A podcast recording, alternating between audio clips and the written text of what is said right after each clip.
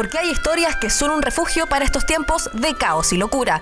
Desde los estudios de Fulgor Lab en Santiago de Chile, Francisco Carrasco y Víctor Hugo Ortega conversan sobre series que emborrachan. Aquí comienza McNulty Podcast.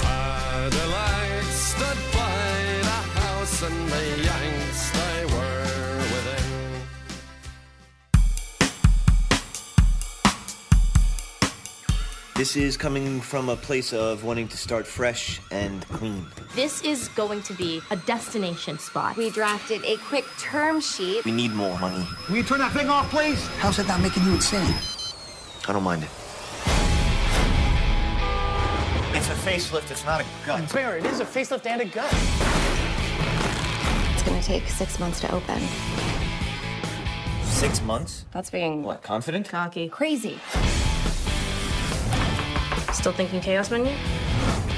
Yeah, chaos menu, but um, thoughtful. Hola, hola, ¿cómo están? Sean bienvenidas y bienvenidos a un nuevo capítulo de McNulty Podcast. Estamos hoy día eh, desde un estudio improvisado, pero con la producción siempre de Fulgor Lab, para comentar eh, la serie The Bear, la segunda temporada de El Oso, estrenada en Star Plus el pasado 23 de agosto y que es primera vez en el podcast, Francisco, que vamos a comentar una serie por segunda vez. ¿Cómo Así estás? es. Bien, contento, contento y, y contento porque es una serie bastante especial, la que le tengo harto cariño. Le hicimos un capítulo la temporada pasada y creo que para suerte de nosotros maduró bastante bien la serie. Sí, fue curioso que ese capítulo se empezó, empe- empezaron a llegar varias reproducciones este año, a propósito de que me imagino que se estrenó eh, en Estados Unidos y en Europa la segunda temporada, creo que por, en junio, junio. por la plataforma de Hulu. Eh, y claro, eh, lo teníamos pensado porque sabíamos que íbamos a coincidir, ¿no es cierto? Y, y de, de tiempo en tiempo nos gusta... eh, esta temporada hemos estado más contingentes que la temporada pasada y comentando la serie de Fito Páez, que no nos gustó. Eh, y esta, que creo que sí nos gustó, ¿no? Sí. Salvo algunos pequeños detalles. No, detallito. Eh, vale decir que eh, en Estados Unidos y en Europa fue el 23 de junio. Aquí fue en agosto, hay un tiempo de fase donde todo el mundo se puso a hablar de la serie. Y si la temporada 1 eh, ganó, no sé, aproximadamente una decena de, de premios generalmente asociados a la escena independiente y de autoría, eh, más una treintena de nominaciones, yo creo que este año la va a romper. Varias nominaciones al Emmy, ¿no? Sí, va firme. Sí, em, bueno, esta es una serie em, del año 2022-2023. Es una serie creada y dirigida por eh, Christopher Storer y Joanna Calo, eh, que también eh, participa en la codirección de los capítulos en esta temporada. Y bueno, te pregunto, ¿cuáles fueron la- tus primeras impresiones de esta, de esta secuela, de este segundo ciclo de El Oso? Eh, yo creo que mejoró y, y mejoró cosas que incluso tú en la vez anterior le detectabas como debilidades y creo que la serie es muy inteligente. Eh, la primera temporada tú sentías que era buena, pero no tanto. Yo creo que se pegó un upgrade, aunque a mí no me mató el fanatismo como la primera vez. Para mí la primera fue como, oh, la cagó la serie buena. Pero a su vez le reconozco que eh, muchas falencias que tenía las mejora. Y de cara al futuro ya queda una pregunta de si mantiene este nivel. La pregunta es, no es si es una buena serie, sino si va a ser recordada. Lo que ya dice mucho de lo que es la producción. Ahí a mí me ha pasado que, siéndote bien sincero, eh, El Oso creo que es una buena serie. Tú acá en la pauta apuntas que mm, eh, está en la lista de las mejores series del 2023 hasta ahora. Y sí, es verdad, aparece en spin-off, en fuera de series. Que Y, son- de- y la primera temporada fue elegida entre las 10 Claro, del, del año. También, digamos que son, son portales bien, eh, bien buenos de análisis de serie. A mí lo que me pasa con El Oso es que creo que es una buena serie que satisface algunas necesidades como de, de estos tiempos, pero no sé si va a ser una serie memorable o recordable ya con el tiempo.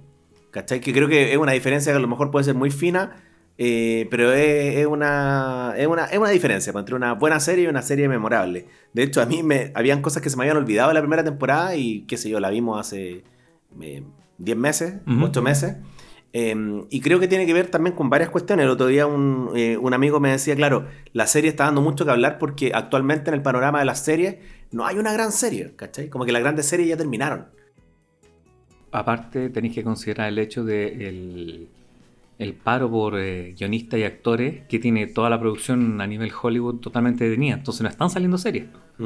Y en ese contexto se potencia obviamente cuando hay algo de calidad. El tema es lo que yo personalmente te, te- te he dicho anteriormente, que la, la magnitud de una serie se ve con el tiempo y creo que The Wire es el mejor ejemplo de, de cómo va eh, agarrando vuelo. Eh, y me acordé mucho y de, de hecho volví a escuchar el capítulo que hicimos el año pasado sobre el oso, pero hay harto que destacarle a esta temporada. Sí, yo creo que, que una, es una buena serie eh, que se aprovecha mucho de, de la fragmentación del relato. El relato está súper fragmentado. Tú me, decías por ahí por WhatsApp que en un nivel en que a veces se hace, eh, se hace como difícil de seguir. Es mucho, mucho ruido, mucho corte brusco. eh, y yo creo que la serie le saca partido a eso. Y en la primera temporada quizás yo la he encontrado un poco más defectuosa. Creo que esta temporada em, tiene varios aciertos de guion que, em, que son, son interesantes, digamos. Se, desarrollan más los personajes. Entonces, en mi caso, la primera impresión eh, está conectado a las cosas que me llamaron la atención de esta segunda temporada y es que eh, se amplía el abanico de personajes que son interesantes. Ya no solamente eh, el principal que es Carm, ¿no es cierto? Ahora digamos que la familia, esta familia no familia de primos se amplía.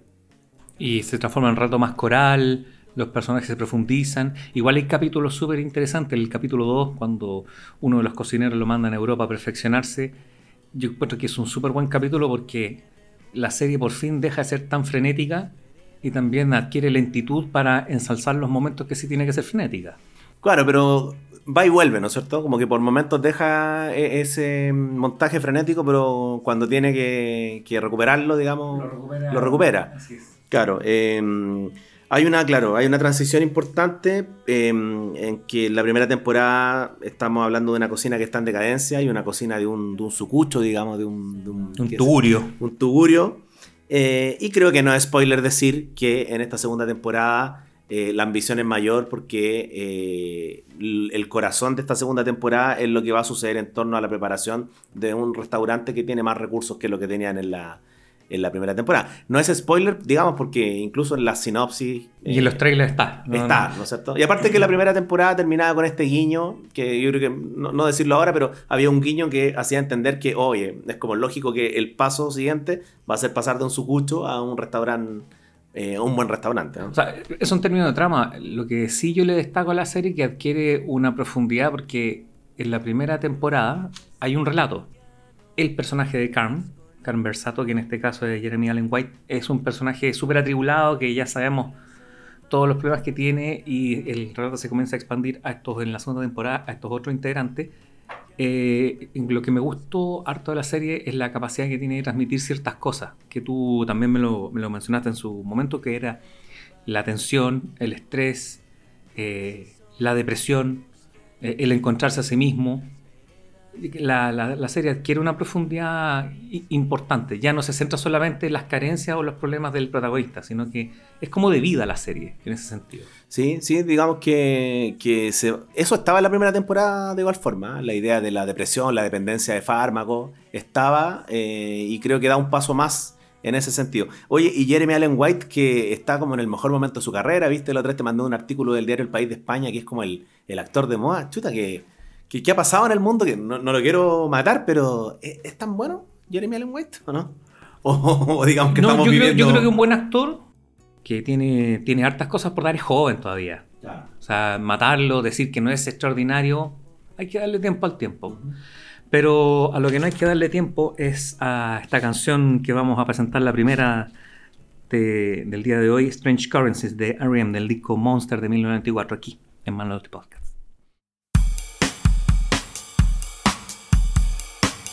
Y hemos vuelto a este temazo, parte de la banda sonora también de, de la segunda temporada de, de esta serie que es The Bear, que entre paréntesis tiene una muy buena, buena banda sonora. Ahí invirtieron en pagar los derechos. Ahí es, es un grandes éxitos de como cuatro discos sumando primera y segunda temporada, ¿no? Sí, de hecho conté eran como ochenta y tantas canciones.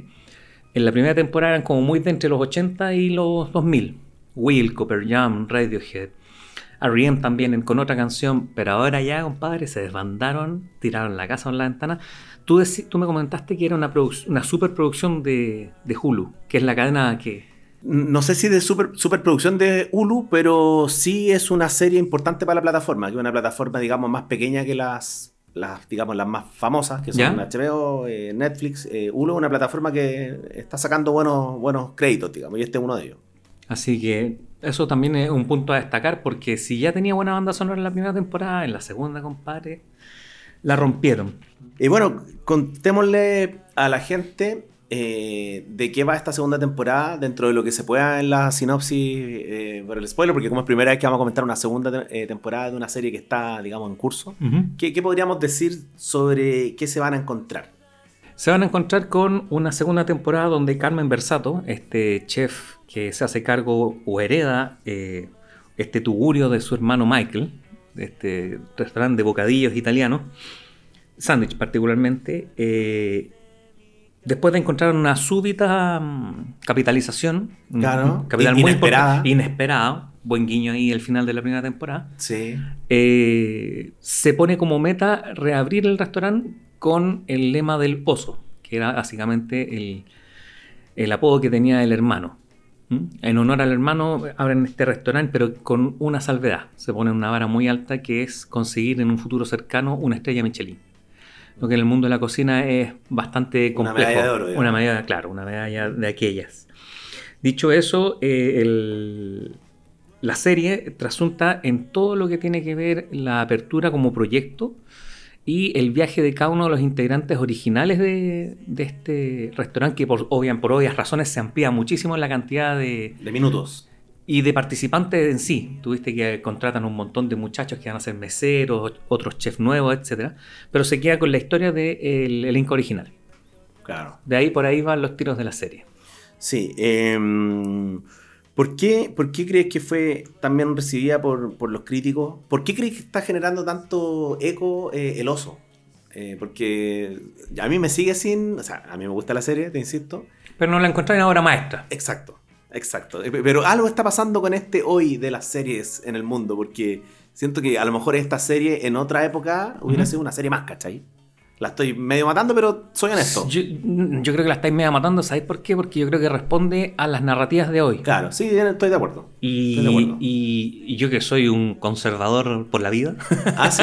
sí, Mira. así es. Eh, creo, que- creo que tiene harta- hartas cualidades. No, no hay que matarla. Y yo creo que hay que darle tiempo. El tiempo va a decir dónde está nomás. Si está más abajo de Los Sopranos, más arriba de, más de Wire, etcétera, que no creo, al igual que tú, pero creo que de verdad tiene corazón. Sí, no, es que claro, eh, usamos ese, mm, ese lenguaje de matar algo como el lenguaje futbolero, ¿no? Así como, Claro, de apocarlo. de apocarlo. Y no, claro, a mí me gusta la serie, pero me, me quedo con esa duda. Tengo la, la sensación de que hay cosas que, que mm, de todas maneras eh, se me hacen un poco vagas. Eh, por momentos, creo que cuando la terminé de ver tenía una opinión y en estos días la he ido como masticando más. Sa- ¿Sabéis lo que me molesta un poco de la serie? Cuando se, se me hace un poco serie autoayuda. ¿Cachai? Como cada segundo cuento, y como que se me pone un poco así como, como vamos que se puede. Cuando-. Ya que Jeremy Allen White, según un amigo, se parece a Masu. Sí, se parece a Sí, eso. cuando se me pone media autoayuda, se me hace se me hace menos interesante. Y en los términos netamente de la serie misma, eh, me interesa más la serie, que es lo mismo que, que dije en la primera, en el capítulo de la primera temporada. Cuando están lejos de la cocina que cuando están en la cocina. Pero eso también es eh, algo súper bueno de, de, eh, Narrativamente. de- mm, claro, y desde el paso de la primera a la segunda temporada, porque se airea, ya no te asfixia con la cocina.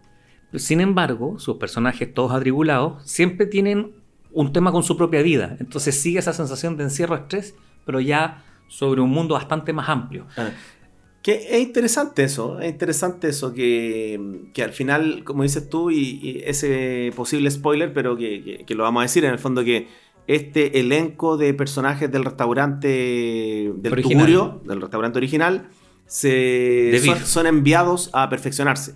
Y ahí hay buenas tramas, po, porque conocí más a personajes que antes eran como una cara nomás. Eso está interesante, eso está, está bien logrado. Eso es bueno, es atractivo, le da como, como onda a la serie. Mira, respondiendo un poquito de que también fue recibida por los críticos, eh, en Rotten Tomatoes pasó de la temporada 1 un eh, 92% a un 88%. En Film Affinity tienes 45, entre primera y segunda temporada tiene 45 críticas, todas muy buenas. Eh, ¿Y qué es lo que yo creo que ha sido capaz de la serie de, de hacer? Es, eh, yo creo que rescata un poquito los tiempos que vivimos. Re- Rescata un poquito el- la necesidad de reconocimiento. O sea, yo creo que la serie trasunta súper bien entre los que solo sobreviven y tienen un trabajo para llevar pan a la mesa a adquirir una ambición y un sentido de vida. Y yo creo que esos son como los tiempos que estamos viviendo y por eso la serie ha tomado al, al público y el público la, la- la recogió con cariño. Porque fíjate que es gracioso, tú vas viendo la cantidad de críticas, más allá si positiva o negativa, es el fanatismo que despierta. Ahí a mí me, pasó eso, que lo encontré súper interesante. Sí, yo creo que mm, eh, cuando hablaba hace rato de, de que recoge la narrativa actual en esta época de TikTok, de tanto reel, ¿cachai? Que a uno le llega, digamos, por distintas plataformas, esta es una serie bien rápida. A mí me carga eh, esta dualidad de lo rápido y lo lento. Pero con esta serie es imposible porque es una serie rapidita. Es como, yo creo que esta serie te- te- tiene todo. eh, eh, es, esta serie es una gran estudiante como en un doctorado de cómo hacer una serie 2023. Yo creo lo mismo. ¿Cachai? Como que parte con la metáfora del oso, aparece el mismo oso, digamos, el animal, en los primeros capítulos, y como que medio no entendís, como que te, te ves como hipnotizado por la serie. Es hipnótica, te genera mucha ansiedad. Y como estamos muy ansiosos por todas las cosas que nos han pasado eh, post pandemia, ese yo, estallido social, es como que ya es parte de ti, ¿cachai? Y e- esa idea de termino un capítulo, quiero saber. Pero lo que, lo que marca la diferencia con otras series que han intentado hacer algo así es que mm, se, se detiene de repente y se sale del molde, ¿cachai? Y juega con, con las líneas temporales. Aquí decir que en esta serie los capítulos eh, tienen intertítulos que dicen siete meses antes del, del- de, la- de la apertura del restaurante. Cinco meses, dos meses, dos semanas, y de repente se va para atrás eh, un año antes, ¿no? Y ahí se va como incluso es como una precuela de la primera temporada. Claro, el capítulo 6. que es- Capítulo 6, que es el capítulo del, del que todos los, los espectadores y espectadoras de la serie están hablando, ¿no es cierto? Que curiosamente a mí no es el capítulo que más me gustó, pero es como el capítulo estrella de la temporada. Es que el capítulo que le da un sentido al pasado de la serie en sí. Sin embargo, los críticos generalmente dicen que lo mejor de la serie está entre el 5 y el 7. Eh, para mí el mejor capítulo es el 7. Para mí también, pero los críticos circulan que, y es raro que, o no raro, pero, pero sí, no es fácil que el- el- lo mejor de una serie esté siempre sobre los capítulos centrales. 5, Sí. 6, 7. No... Sí, está bueno eso porque al final, eh, claro, uno queda con sensaciones al final, te gustó más, te gustó menos, pero la ampliación de, de personajes o de conectar líneas eh, colaterales eh, es bien interesante. Ahí en el capítulo 6, por ejemplo, tiene una, eh, un personaje que aparece, Jamie Lee Curtis, como la, como la mamá de, de Carmen. claro, como la matriarca de la familia. la matriarca, tremendo papel. Tremendo papel, tremenda actriz. Eso entre paréntesis hay que decir. en general la serie está bien actuada. La, Muy bien la- actuada. La completitud de, los- de los protagonistas está muy bien actuada. Y en esta temporada en particular ha llamado la atención y se le ha sacado partido mucho a estrellas invitadas. Eh, algunas de ellas son eh, Olivia Colman, eh, La misma eh, Jamie Lee Curtis. Jamie Lee Curtis, Bob Odenkirk. el de Better Call Saul, que no me gustó mucho su personaje de Ire, ¿eh? como que el hombre ahí... Yo creo que factura le- nomás. no, no, no me gustó nada. no le sacaron partido, pero, pero el papel en sí, la- la- las escenas que hizo con el mismo John Berthal, que está postulando al parecer al, al mejor actor secundario por comedia, que es esta rotulación que no entiendo del Emmy. Claro, aquí es como, como- claro, sí, no, sí. No, no tiene por dónde, pero bueno, eh, hace un papel que te, te tensa bastante, te deja bastante mm, nervioso. Él aparecía así en la primera temporada, po. ¿Bob Odenkirk? No, no, no, no. El, eh. Sí, Sí, no, sí, él aparecía. Él, y siempre va a aparecer. Es como el protagonista pasivo porque, claro, aparece en los recuerdos, aparece a través de flashback, de eh, racontos. Mejores momentos de la temporada, estamos claros que, bueno, es lo que sucede entre los capítulos 5 y 7. Eh, a mí el capítulo 7, eh, y creo que emerge ese personaje y creo que la serie es muy buena, esta temporada es muy buena por eso, porque acá el, el primo de Carm, que es eh, Richie, que ¿cómo se llama ese actor? Evan Moss Barraj. Tremendo, tremendo personaje. man. Yo creo creo que- que, lo, lo que más me gustó de esta segunda temporada, siendo que en la primera odiaba a ese personaje, odiaba a ese personaje, al actor, pero acá realmente ahí hay como un trabajo fino de guion. Ahí es donde, disculpa, ahí es donde la serie digo, ya, no es una serie más actual, ¿cachai? So, o- ocupa la narrativa, los tiempos de las series actuales, pero la delicadeza con la que muestran a ese personaje y la vida que le dan eh, es como maestra, ¿cachai? Eh, y en ese sentido, él, él como actor, yo creo que se luce, en esta temporada en particular, se luce mucho más que Jeremy Allen White. También está interesante eso, que, que por eso te decía al principio que ese artículo del país de España, como que medio lo encontré exagerado, para que a ¿Lo viste? ¿Lo De hecho, te lo mandé, así como dije, realmente Jeremy Allen White es como, porque era algo así como el, el, el actor que está seduciendo a Hollywood, y es como, ¿de verdad? Como, ¿cachai? Eh, Lo que pasa es que eh, en, esa, en esa, la serie, otro por otro que se anota, es que fue inteligente de retrasar al, al protagonista Claro. y darle mucho protagonismo a todos aquellos que tú, como personas como tú, que, que saben y les gusta esto, dijeron, "Bueno, me saturaste de Jeremy Allen White. Claro. No, pues ahora te vamos a mostrar todo lo otro. De hecho, tir- tirando un spoiler de nosotros como espectadores de la serie, ¿a ti no te gustó mucho el final por algo relacionado con el personaje de Jeremy Allen White? Sí, pero más que eso es más narrativa, no tiene tanto que ver el actor.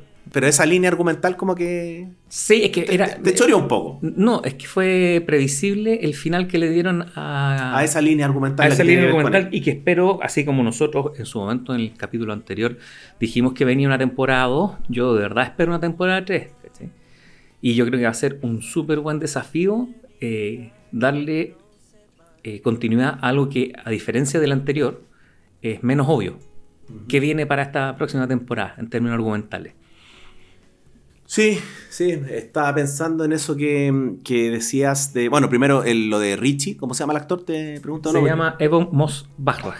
Claro, creo que, que es un gran momento de la serie, porque ya después del capítulo 6 queda ahí como, oye, sí, a mí mucha gente me habló de ese capítulo, es como, oye, ve esta serie. ¿Del capítulo El 6? capítulo 6, Ya. porque se van a dar cuenta inmediatamente eh, si acceden a la, a la plataforma de Star Plus, que es el capítulo más, lar- más largo, dura como una hora 5, algo así. Más o menos. Y después viene un capítulo cortito. Cortito. pero, eh, ese, el cortito, eh, es brillante, man, es brillante. Es- es joyita. Es joyita, sí. Otra cosa que yo creo que es súper interesante eh, en términos de producción de la serie es que sigue con una continuidad súper eh, bien realizada en términos de la cocina. La cocina tiene un arte para mostrar esta serie en particular y tiene que ser así, si no sería como un, un auto sin ruedas, de lo apetitoso que es capaz de mostrar los platos y de la paleta de colores, porque en particular en ese capítulo, en el 7, tú ves cómo él llega a un restaurante donde le, van le van a... Lo enseñar- entrenan, lo lo entrenan. entrenan, le, le van a enseñar ciertas cosas. Y, eh, y entra y tiene toda una tonalidad azul profundo sin ninguna vida. Y en la medida que transcurre el capítulo, eh, termina con mucha más luz y con colores más- no sé si más cálidos, pero con mucha más luz. Entonces te va mostrando cómo el personaje se ilumina y encuentra su propio camino. No, y en ese capítulo hay, hay algunas instancias de diálogo que están súper bien logradas. Eh, creo que el personaje por fin se deja de. Como, ¿qué, onda con la obsesión a veces de las series con personajes que gritan todo el tiempo? Y como, no quiero abrir un debate polémico, No, no, no, de- pero, que- pero ¿no te pasa eso de repente que es como eh, grito constante, grito constante? Como- Lo que pasa es que lo justifico en la primera temporada porque es la cocina. Y la cocina es así. Pero aquí ya partía, eh, ya partía con, eh, con Richie como más, más tranqui, está más existencial, ¿no es cierto? Y eso desde el capítulo 1 te lo, te lo, te lo da a entender así. Pero es que la, solo cortito, la existencialidad del personaje eh, trasunta porque él no, no, no terminaba de encontrarse, en la temporada 1 no terminaba de encontrarse en este nuevo equipo. O sea, en el fondo la, la- Pero en la 2, en la 2 también parte así, porque el eh, ese encuentro, digamos, está como más derrotado. Yo creo que tiene que ver con, su, con sus líneas argumentales familiares, ¿no es cierto? Claro, pero lo, lo interesante es cómo los guionistas que...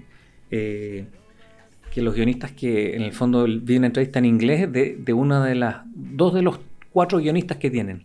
Y son inteligentes los guionistas le dieron un giro donde la guionista principal declara que querían hacer a este personaje un poco más querible porque sabían, Bueno, le, le funcionó. le habían detectado que ya, ya era muy de- eh, desagradable. Le funcionó, sin duda. Y le funcionó tanto que por primera vez va a sonar Taylor Swift en nuestro podcast. Oh. Porque vamos a poner la canción del capítulo 7 que lo tiene a él como protagonista, que es eh, Love Story. eh, del año 2008.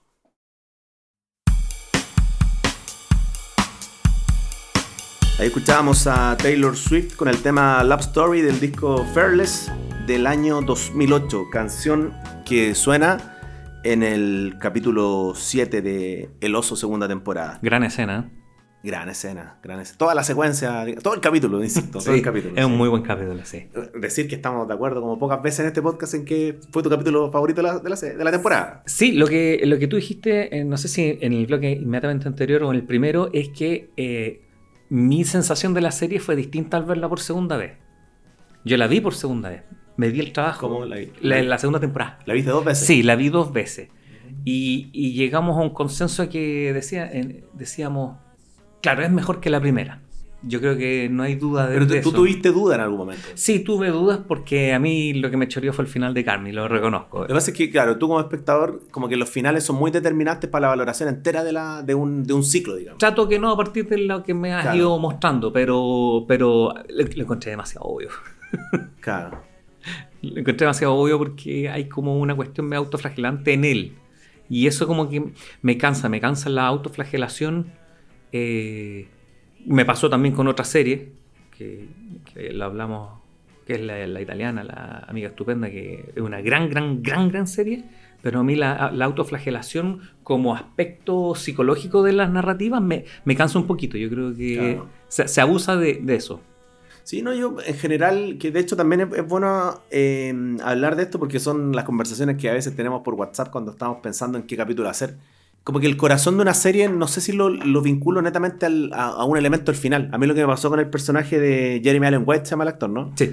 que no me pareció muy interesante, por lo tanto dejó mi atención, ¿cachai? Como que yo estaba más preocupado de otras cosas. Y, Sí, y sí. Esas, y esas otras cosas me dejaron como con un como con ánimo, ¿cachai? Con un buen ánimo de espectador. Me pasa también en el cine que hay gente que, que se molesta mucho porque al final no pasó lo que quería que pasaran. Y es como, yo siempre digo, es como, ojo, no pasó porque alguien decidió que no pasara. Porque si no, esta cuestión no sería como, no tendría como una realización, ¿cachai? Ujú. Entonces, eso me pasa con el personaje. Pero siéndote honesto, creo que ni, ni siquiera la primera temporada me interesaba tanto él. Como que siempre. Es que ahí está ahí un poco más de mano atadas, porque tenía que interesarte dada la cantidad de minutos que salía en pantalla y de que la historia se centraba netamente en él. En cambio, ahora en esta segunda temporada, como se abre el abanico, Claro, pero ¿te acordáis que en la primera temporada hablábamos que la serie tenía un, un refresh, digamos, cuando aparecía el personaje de Sidney, que esa actriz, eh, la actriz afroamericana, es que. mm, Sidney es, te digo inmediatamente, es que el nombre me... Ayo Edividi. Ah, son difíciles los Son nombres, difíciles son difíciles los nombres. sí. Eh, ese personaje es un personaje valioso también. Porque mm, yo sé que, bueno, esto no es spoiler, esto está en la cabeza mía. Pero hay una tensión ahí, digamos, que no alcanza a ser amorosa. Pero hay una tensión de, de gusto, de admiración con el personaje de Jeremy Allen White. Y esa línea argumental, que no está explícita, yo la encuentro en la raja. Sí. ¿Cachai? sí. Porque yo te decía, ¿te acordás? Íbamos viendo capítulos y te decía, oye, ¿qué onda aquí? Estos dos tienen onda. Y tú me decías, no, no, nada que ver. Pero resulta que hacia el final, no es, insisto, no es, no es spoiler porque esto no pasa. Esto es como la mente nuestra, el iceberg nuestro, el que empieza a funcionar. Como que se tiran unos palos y tú decís, oye, como que aquí esta admiración, que chef para arriba, chef para abajo, como que medio que se gustan. Y como que si uno se pone a pensar más de la cuenta, eh, como que futuras temporadas, anda a saber tú. Es, ¿cachai? es gracioso lo que decís porque... Pero ojo que te- hasta te mandé un artículo, ¿te acordás que decía que... Sí, un artículo de una, de una revista de gringa de papel cuché. Claro, porque, Variety, aparte, una claro, porque aparte Jeremy Allen White en la, en la vida real, digamos, se divorció hace poco. Hace poco. Entonces ese artículo hacía como menciona que podía haber una onda ahí más allá del, del, del rodaje. digamos. Pero ahí, ahí eh, eh, irónico lo que tú dices, porque el guion es capaz de dejar estas cosas implícitas, no explícitas, donde tú dices qué, qué es lo que genera esta tensión entre Pero los tú también la personajes. notáis. Menos que yo, pero la notáis. No, es que yo le doy otra connotación, pero no quiero hacer spoiler. Yo la veo distinta de ti, y, pero por sobre todo lo que me pasó es la línea argumentativa del- de Carmi y el- sobre todo el final es todo lo obvio que no es esta relación. Claro, pero quiero, quiero hacer un punto en que tampoco es como tan pasada de película en mi visión porque eh, hay momentos explícitos en que ellos se sacan a relucir su, ¿cómo decirlo? Su- sus pequeños celos, ¿cachai? Y no son celos que tienen que ver con lo laboral. Eh, Y, yo, ah, yo lo veo, yo lo veo distinto. Yo lo veo que en el fondo hay una admiración, pero hay una molestia por parte de Sidney, eh, que es la su chef, que en el fondo asume el, el papel de número dos dentro de esta organización, eh, porque se da cuenta de que Carmen, Carmen Versato ya no, no tiene todo su foco en su- en su- y su vida y toda su tensión en, en el restaurante, sino que comienza a aperturarse a otros aspectos de la vida, como su vida amorosa. Eh, y eso le molesta, porque, Claro, porque en el, el- el tema es que si eso le molesta solamente por el trabajo o le molesta por otra cosa, que ahí está lo que yo creo que, que la serie te induce a pensar. Porque también lo he visto en, en- en comentarios, digamos, y reviews, ¿cachai? Pero insisto, si, si no se concreta eso o no hay ningún atisbo y quedó solo acá, igual es notable que te generen esa tensión, porque es una tensión. que hay, sí, es una tensión, se genera. Sí, pero interesante eso. Eh, en una. Bueno, ya lo hemos hecho en parte, ¿no? Comparar eh, las diferencias en la estructura narrativa de la primera y segunda temporada. Bueno, la primera es todo cocina.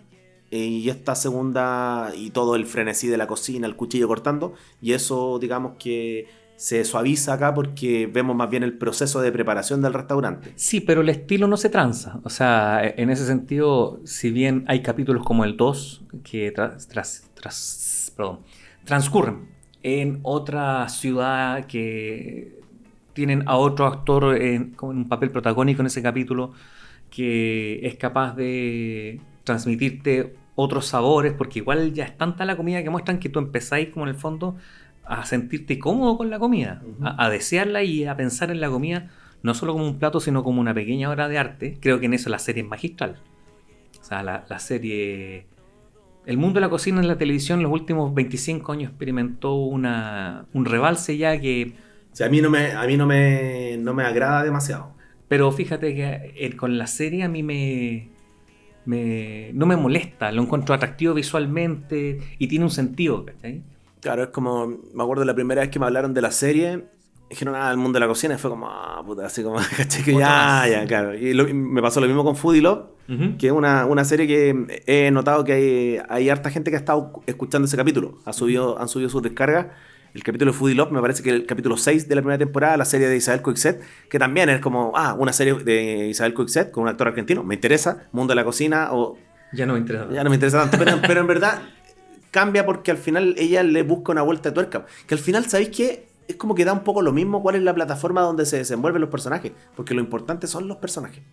Pero ya, pues, y esa es la ganancia esta segunda temporada. Pero cuando te decía que el estilo no se tranza es porque, así como también es capaz de dar más calma, de transmitir calma cuando quiere estresarte, que es el capítulo 6, aquí hay que ser súper claro, el capítulo 6, que es como la supuesta joya de la corona dentro de, de la, de la- de la segunda temporada.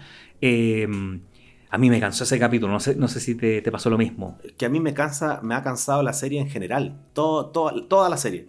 Y me ¿Todos los que- capítulos?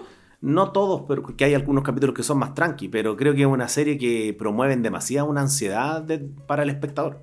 ¿Cachai? Porque siempre es como que hay una bomba a punto de explotar. Y creo que eso eh, lo suavizaron en esta temporada y ahí, por eso me gustó más a mí. Así en concreto, creo que por eso me gustó más, porque eh, eso de que en la cocina en cualquier momento pueda quedar la grande, como también pasan un par de capítulos de esta temporada, eh, creo que lo, lo suavizaron de buena manera, ¿cachai? Eh, y en eso influye, claro, esto que apuntabas tú del desarrollo coral, de que hay profundidad de los personajes, eh, y que te da algunas respuestas a cosas que antes eran dudas. Está también el, el personaje del, del tío de la familia, El tío, también un nombre difícil. sí, eh, Oliver Platt. Ah, ya, está más... Está más piola. ¿eh? Ya, Pero el personaje es como el tío, ¿cuánto es? Ahí te maté. Me mataste. Me mataste. Eh, El tío de Carmen. Claro, es que eh, lo- me, El me tío que la no, duda- que no quedaba claro si era un eh, que era un tío de sangre o no. Porque la serie juega con eso, pues como que todos son familiares, pero no son tan familiares, ¿cachai? eh, yo creo que también es parte de los valores con los que juega la familia. Si en el fondo es tu familia adquirida o tu familia de sangre. ¿Mm? En particular el, el Richie con, con, con esta, eh, con este amor inmenso que le tenía a, a Michael Versato, el oso. Eh, y también cómo va mostrando al resto de la familia. Quisiera hacer un pequeño paréntesis con Chris White que es Pete, el marido de Sugar, eh, Natalie, la hermana de Carmen, eh, A.B. Elliot. Esa pareja me gustó mucho. Esa pareja no dice mucho, aparece poco, pero tiene un par de escenas muy emotivas, sobre todo en el capítulo final. Claro, sí, ese personaje que en la temporada 1 aparecía unos minutos, ahora vuelve a aparecer unos minutos, pero ya es más memorable ese personaje porque tiene una escena ahí con Jamie Curtis que, que está buena, ¿no es cierto? Sí, una gran escena. Que está buena. Oye, y de los invitados entonces, Olivia Colman, excelente. Sin, sin spoilerear e- e- esa función en particular, yo creo que es uno de los, de los grandes aportes de la, de la, de la serie. Olivia Goldman tiene... Aparece bueno, 10 minutos. Aparece 10 minutos, no dice mucho. No, dice- dice- puro diálogo todo. Sí, pero, pero, pero sobre todo calma. Es que es una tremenda actriz.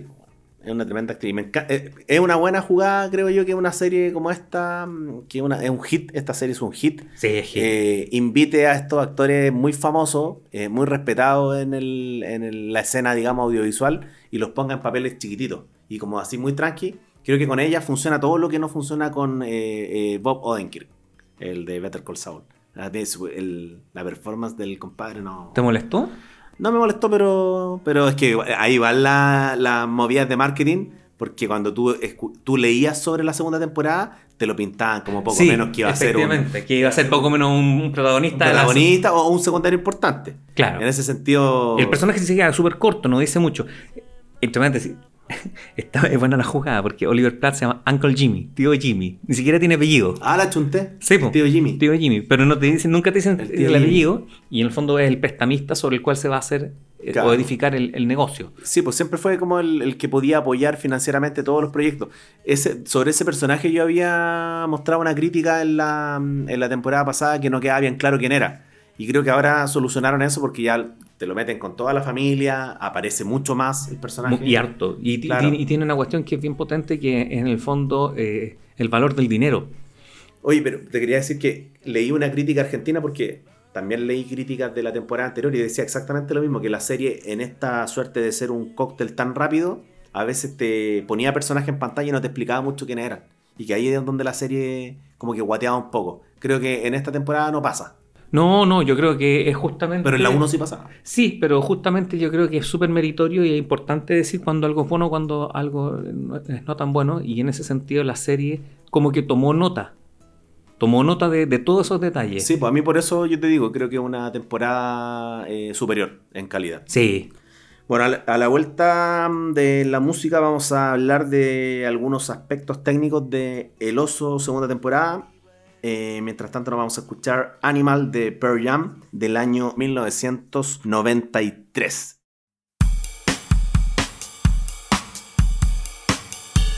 Ahí escuchábamos el tema Animal de Pearl Jam del disco Versus del año 1993. Este capítulo, esta canción digo que suena en el capítulo final de eh, la serie que estamos comentando hoy día en Magnolti Podcast, El Oso.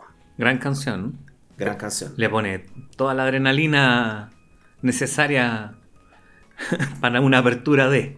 Que entre paréntesis quisiera hacer un comentario antes de seguir que a mí un amigo mío, Rodrigo Anduesa, tú lo conoces, me dijo una cuestión súper cierta de, de- de esta serie y que es una serie muy buena para lo que es el management, para todo lo que es administración, como una fuente de, no Ah, sé, de, eh. an- de análisis de cómo se hace un proyecto, de lo que implica, de, de todo lo que es la contingencia, de sacar un proyecto adelante, el espíritu de la serie en ambas temporadas. eh, Es un buen comentario. De hecho, me hace sentido con todas esas frases de autoayuda que aparecen en la serie, porque tiene mucho que ver con eso. Pero es que a mí la autoayuda me cansa, weón. el vamos que se puede. Pero no- o- no- no te pasó en un momento Weón, que- tú puedes, todo ese Carmen Tuitera y toda esa weá me llama una paja, weón. Pero, pero, Pero, pero, coincides que en, en algunos momentos en la serie es como cada segundo cuenta, tú eres tú. lo que pasa es que. Bueno, eso lo tratan de tener como un mantra y, y en la, la cocina de verdad pasa esa weá, weón. Que ahí no te podía atrasar, ¿cachai? ¿Y cómo se llama? Que al final, cuando tiene que quedar la embarrada, queda la embarrada nomás. Claro, pero me llama mucho la atención y recojo mucho el comentario de, de este amigo porque de verdad es como si tú quisieras mostrar o ejemplificar en una pieza audiovisual para, no sé, estudiantes de tercero de ingeniería comercial, etcétera. Esta es una súper buena ejemplificación de las cosas que te pueden pasar en un proyecto. Em, bueno, hablemos de algunos elementos técnicos de esta, de esta serie. de la estética de esta serie. Eh, a veces un contrasentido hablar de estética con, series, pero este en particular tiene un estilo muy bien definido que, que todo sucede así como, como una explosión. ¿Ves alguna diferencia de primera a segunda temporada? ¿La sientes o crees que es un estilo que, que, que- que- que quedó y que evolucionó o cambia? ¿Cómo lo sientes tú? Bueno, cambia el... Aquí, mira, es una, es una pregunta para decir algo que, que iba a decir la otra vez. Que mm, el guion, los personajes y la dramaturgia también son parte de la estética y de la técnica de- del audiovisual. Solo que a veces se entiende como que guion, personaje, dramaturgia es como lo- el contenido y el otro es la forma. También es parte de la forma. Entonces, dicho eso, creo que los principales cambios están en eso. Porque ya, digamos, los protagonistas se abren. Hay varios protagonistas. Eh, y eso es un gran cambio eh, de estilo de la serie. Ahora, claro, en lo que tiene que ver con lo visual, que ahí sí que habría que definirlo como lo visual, eh, me parece que es similar. Es similar, aún sabiendo que tiene secuencias más largas. ¿En en qué se ve la diferencia que hay? Es que las secuencias son más largas, los diálogos son más largos eh, y están menos cortados que en, la primera parte. Que en la primera temporada de la serie capítulos que es como pa, pa, pa, pa, pa, pa, ¿cachai? Todo el rato. Sobre todo los primeros, los que tienen relación con que cuando te piden un pedido. Entonces hay menos de eso porque hay menos foco en la cocina, salvo en los capítulos eh, que son la consumación de todo el tiempo que se ha esperado para abrir el restaurante. En particular con el último, yo creo. El último, El último. vuelve a la cocina. Que de hecho el último también parte con un plano secuencia que me recordó a un capítulo de la, El 7 de la primera de la temporada. primera temporada. claro. Y pensé que iba a ser, dije, no creo que sea un plano secuencia entero, y claro, un plano secuencia de par de minutos. Sí. Pero a pesar de que no es tu estilo, de que tú eres más reposado, que te gusta un poco. A veces es mi estilo, como que en Ciudad de, en Ciudad de Dios me gusta, pero como que soy medio lunático con eso, como que depende también del, de todo, pues, ¿cachai? Como que a veces eh, ya tenía esta serie, creo que tiene que ver mucho también eso del, del- de como las características de las imágenes con el momento en el que tú estás como espectador. Yo creo que todos hemos ido cambiando nuestras percepciones como espectadores en esta época de streaming. ¿cachai? Cuando tú vas al cine, como que ya estás entregado, ¿cachai? Pero acá, digamos que ver una serie como esta en streaming, eh, por momentos se me hace difícil. Porque, no sé, pues tenía una, una llamada urgente o algo. ¿En qué momento la paráis? po? ¿No te pasa eso? Esta serie es difícil como ya. ¿Dónde le pongo pausa? Me pasó que esta serie, a pesar de que te genera mucho estrés, de que genera cortisol como loco, porque te- te, termináis sí. bastante. Y esa talla se repite en las cajas de comentarios de las reseñas de la serie. Porque como, ¿Sí? Oye, así como... eh, estaría bueno ver la serie con clonazepam, así, o clotiazepam, que como te mantiene demasiado enérgico, Sí, ¿cachai? eh, pero me, me pasa de que eh, lo que tú dices genera mucha tensión. No, no es como para darse una maratón de esta serie. Yo creo que esta serie se tiene que ver en varios días. A mí me costó verla, ¿eh? tú sabes. Sí, pero una vez que empezó el capítulo ya es como difícil pararla, como que no querís, pero no te da como para ver tres episodios de una. Claro. Eh, y una serie que, por lo menos eso se lo valoro, porque a mí las maratones de serie como que me llega a patear un poquito el hígado ya. No, yo no quiero pasar un día entero viendo, o esa cuestión media de Netflix, que en algún momento se abusó, como la industria abusó de, de- de ese formato. Aquí no, yo creo que para esta serie no va. Yo hace tiempo que no me mando maratones de series. Creo que no podría también por una cuestión de actividades laborales. Eh, pero ¿qué serie maratonía? Bueno, Breaking Bad la maratonía en su momento, pero pandemia. Creo que después de la pandemia se ha hecho más difícil. Eso lo, lo vi en un artículo el otro día. Después de la pandemia han cambiado muchas cosas. Ver series, ver películas, son.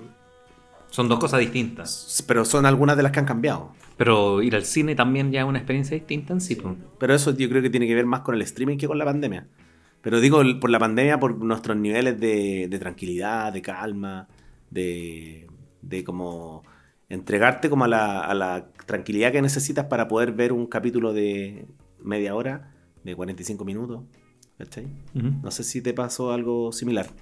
La serie generó lo que quería generar. Lo que quería generar era adrenalina, suspenso. Y, y ge- y generó. e- Es buena esta serie en el sentido de que genera lo que te quiere mostrar. eh, te quiere mostrar cómo otros sufren, pero a la vez tú sufres con ellos. Yo creo que eso es interesante en una serie. De repente no todas lo logran. Esta lo logra. ¿No te pasa lo que me pasa a mí que la, la serie es muy frenética, es muy rápida, muy veloz? Pero ¿no te pasa que los momentos, me pasa a mí, que mis momentos favoritos de la serie es cuando se calma? Es cuando... Sí, sí. Es cuando, cuando es cadenciosa, cuando se... Cuando mantiene el plano. no tiene la tentación de cortar el plano, ¿cachai? Cuando lo mantiene y, y- y ahí se te abre como una, como una luz, así como de un personaje que andaba como muy oscuro, ¿cachai? Bueno, de hecho, en su momento te lo dije, el capítulo 6 para mí no es el mejor capítulo porque tiene todos los elementos, pero abusaron auditivamente de- del espectador. O sea, llegó un punto en que era tal griterío que me, me molestó. ¿cachai? En cambio, Tenía que ser así, por lo que se mostraba, pero si le hubiesen bajado unos decibeles, yo creo que tenía todo para ser el mejor capítulo.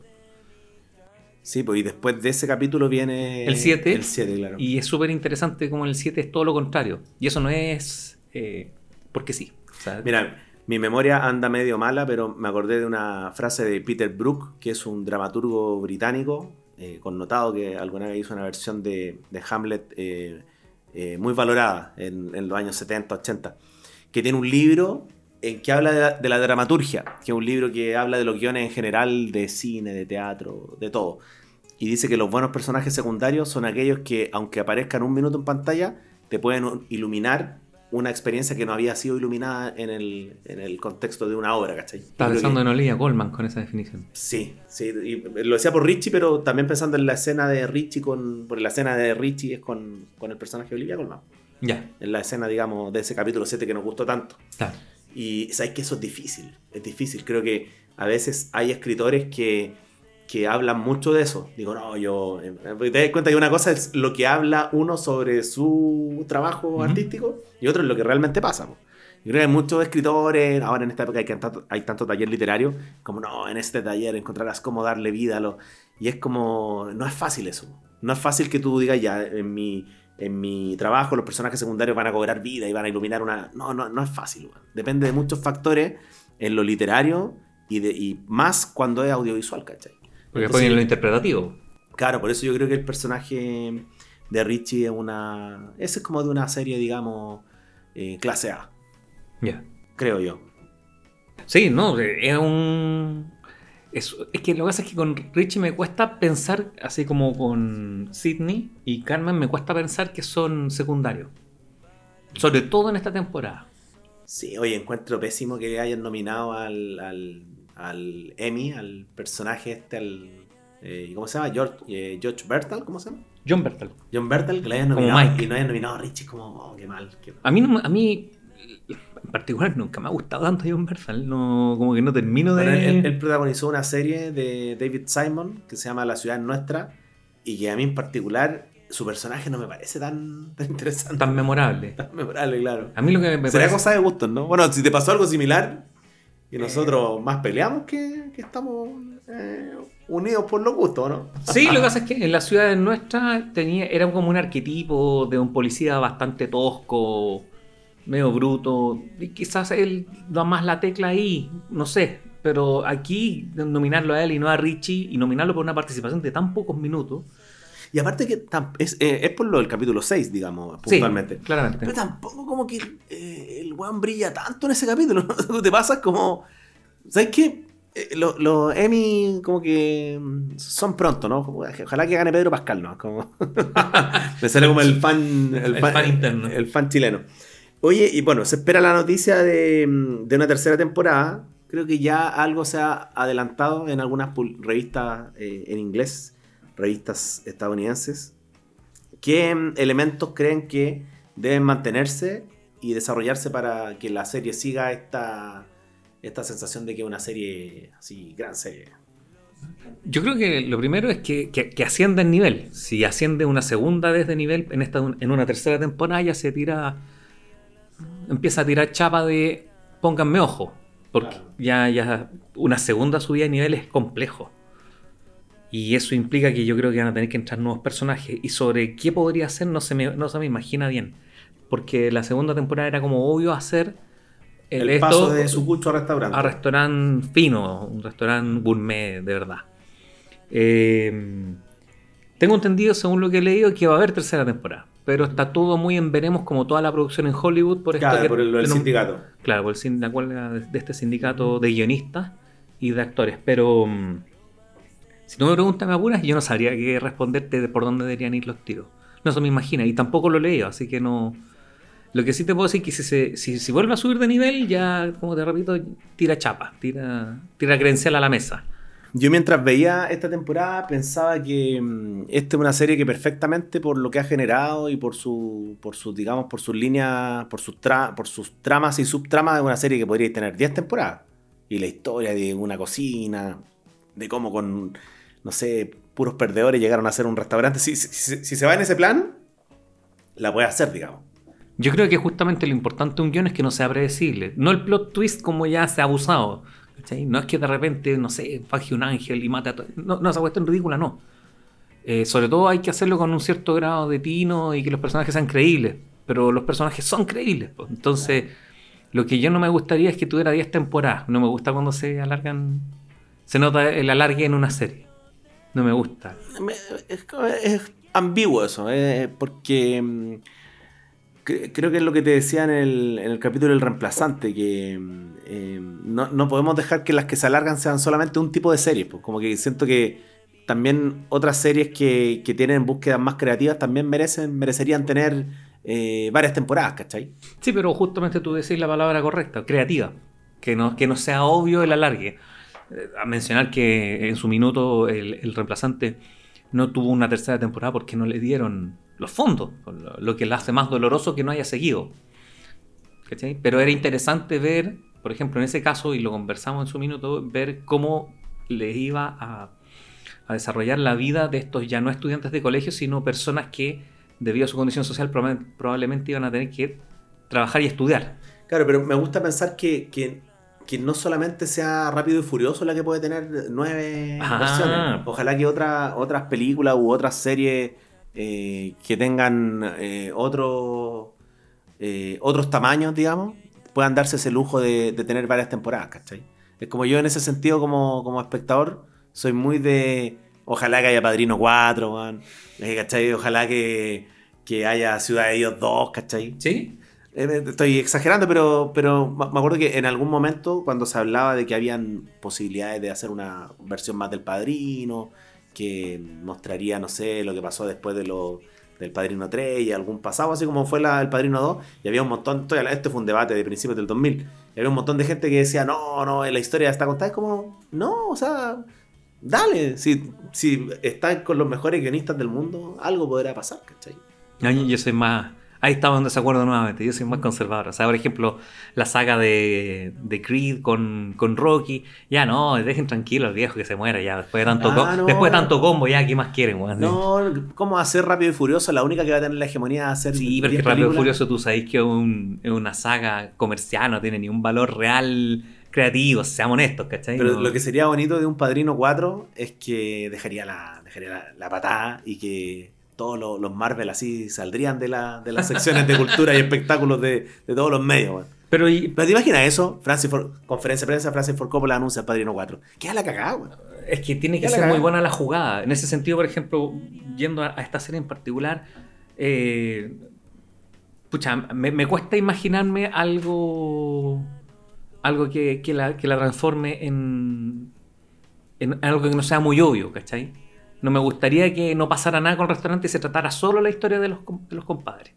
¿A, a ti te gusta la línea del restaurante, digamos? Sí, sí. ¿no? A mí me gustan más ellos como y sus problemas familiares que, que el restaurante. Creo que si fuera, eh, no sé, una. No, iba a decir una funeraria, pero ya hay series que de funerarias familiares. Sí, Pero creo que. eh, Una de HBO, creo que es. sí, pues, eh, exacto, sí. Eh, creo que se me hace interesante no por la cocina. A mí, para mí, digamos. Mi, mi- mi Sí, sí. Que a mí me gusta igual que tenga un trasfondo que se respete. Y, y no empezar con, no sé, porque se transforme con Beverly Hills 9 9210, donde en el fondo es como las aventuras de los niños ricos. ¿Y, y qué pasa por detrás? Y, y sus familias, y su ciudad. ¿cachai? Me gusta eso, por ejemplo, que tenía David Simon, que tenía una relación con el trasfondo de verdad, con Baltimore. ¿cachai? Entonces, si, si, si Celoso se va por cualquier vía, no me interesaría, ¿cachai? Claro, o sea, claramente tiene que estar la cocina ahí, pues, pero sí, cuando yo me la imagino con varias temporadas, me la imagino también con personajes que a lo mejor cambian de restaurante, vuelven, iría como para allá, ¿cachai? Pero bueno, todo es especulación. Todo es especulación.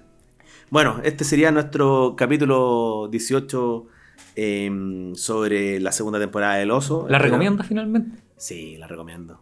Después de todo que le pegaste. ¿ah? No, me gusta. ¿Te gusta? Me gusta. sí, Pero, una buena serie. pero en un par de. No sé si en el verano del 2024 la voy a recordar con. El capítulo 7 sí. Sí, no, sí. El capítulo 7 sí. Veamos, veamos. Veamos. Eso el tiempo dice. Exacto. Bueno, que estén bien. Chao. Un abrazo, chao. Por las dudas yo te